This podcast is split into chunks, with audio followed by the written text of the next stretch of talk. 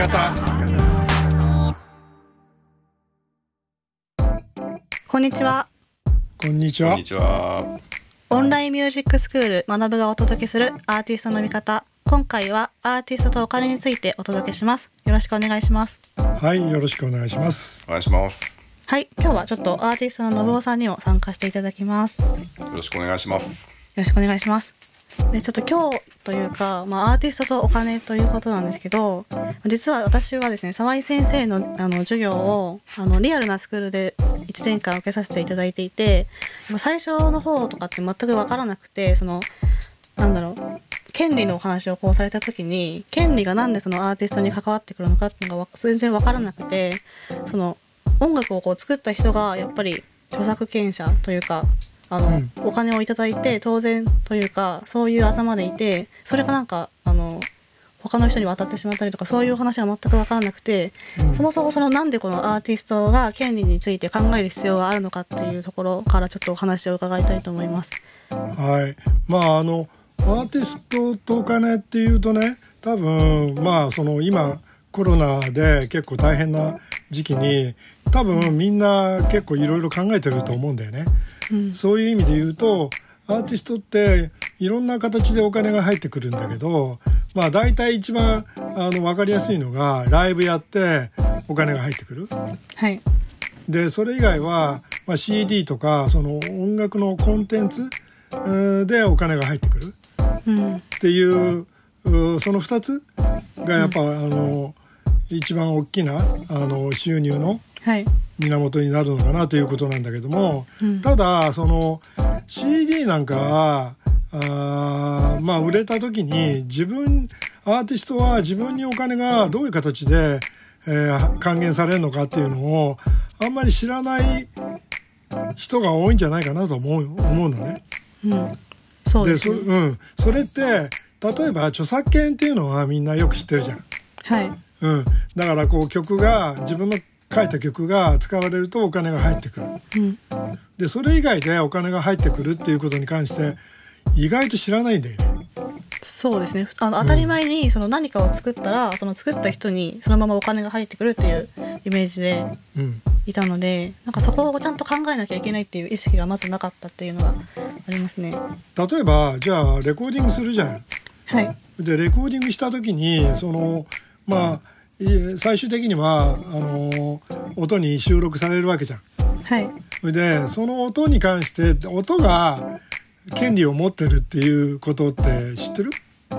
いや、それが全然わかんなくて、なんかその作った人が、もうとりあえずその CD を作ったら、その歌ってる人とか演奏してる人にお金が入るし、うん。なんかそういう感じで、その他の人がこう、どういうふうにお金が入ってくるのかっていうのを全然考えてなかったというか、そうですね、会社がそのお金をどういうふうににこう取ってるというか、アーティスト以外のところにどういうふうにお金が入ってるかっていうのをちょっと考えてなかったっていうのがうんうん。本音ですね。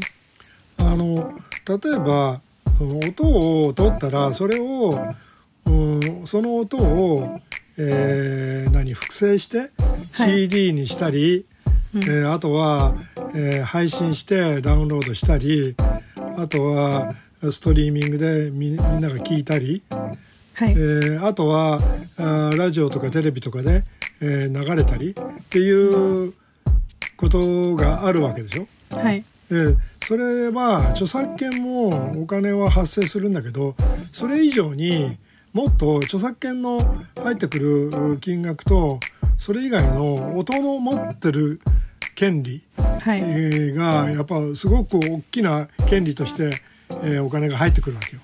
うん。であのアーティストはまあ今まではだいたいレコード会社とか、はいプロダクションがおお金を出して音を作ってるから、まあ、そそのことに関しては自分には関係ないって思ってる人がねたくさんいるんだよね。うん。でそれはあのどういうことかというと、えーその権利をお持ってる人がお金をその対価を受け取る権利を持ってるわけよ。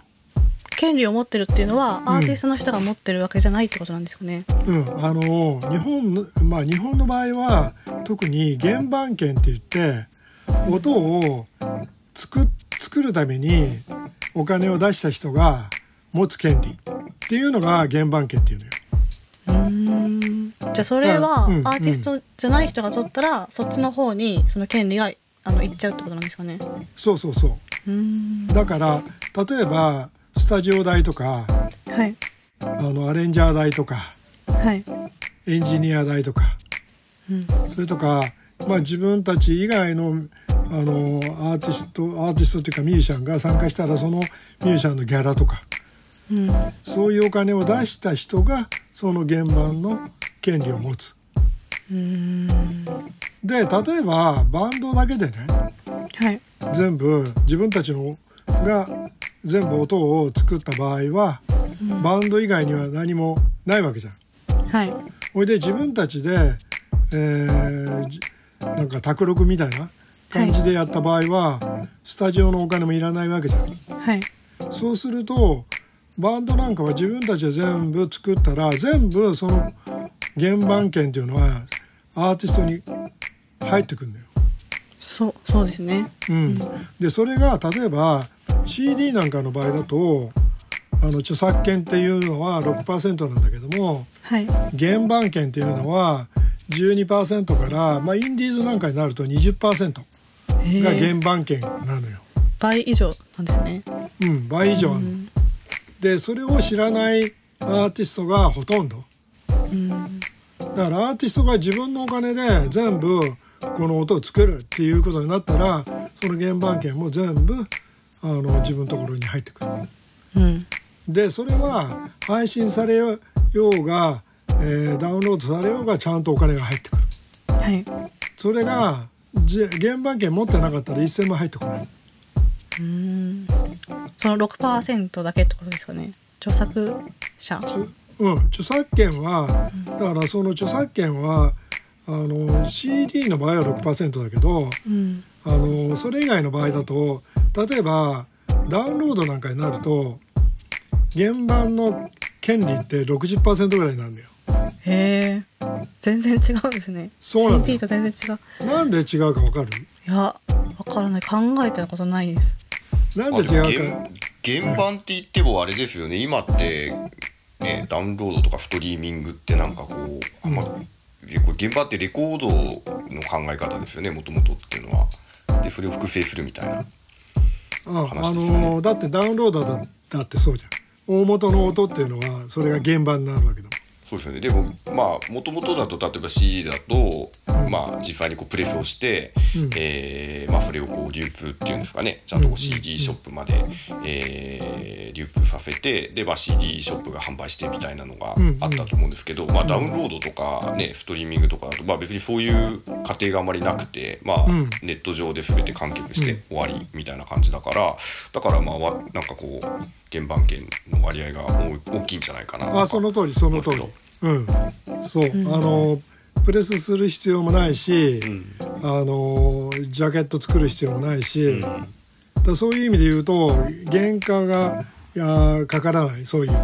他の原価、うんうん、だからそういう意味で言うとあのダウンロードとかそのストリーミングの方があの経済的だよね。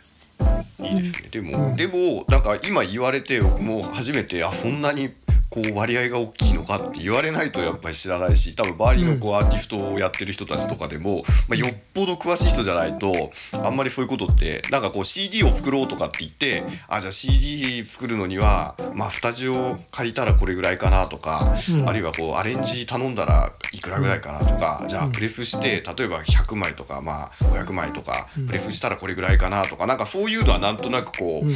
あの自分でこう作ったことがある人とかであれば、うん。うん。あるいはこう周りにいればなんかわかるかなと思うんですけど、うん。まあそれってあくまでこう自分でこう手売りをするような話なので、うん。そうじゃなくてもっとこうちゃんとそれをこう流通に乗せて出そうとか、あるいはダウンロードとかストリーミングでやろうっていうのはなんかやっぱりこうあんまり知らないというか、うん。なんかこう言われないときっとわからないままでいってしまうのかなっていう感じはしますね。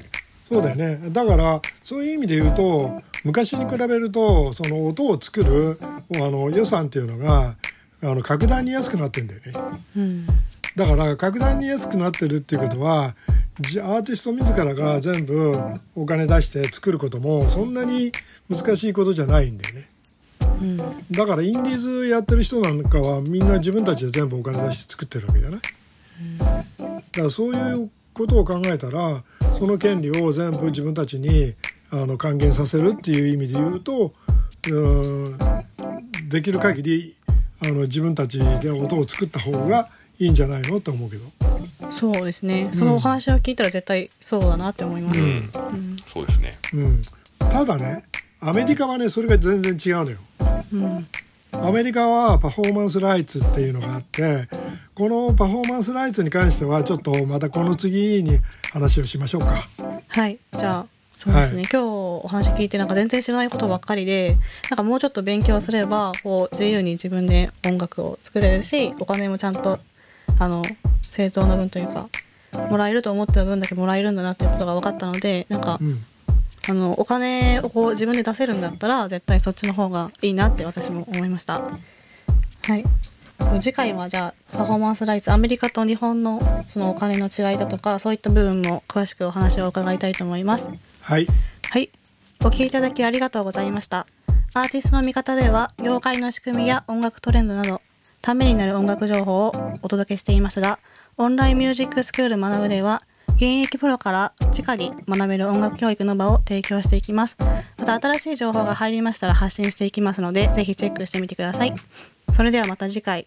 ありがとうございました。はい、ありがとうございました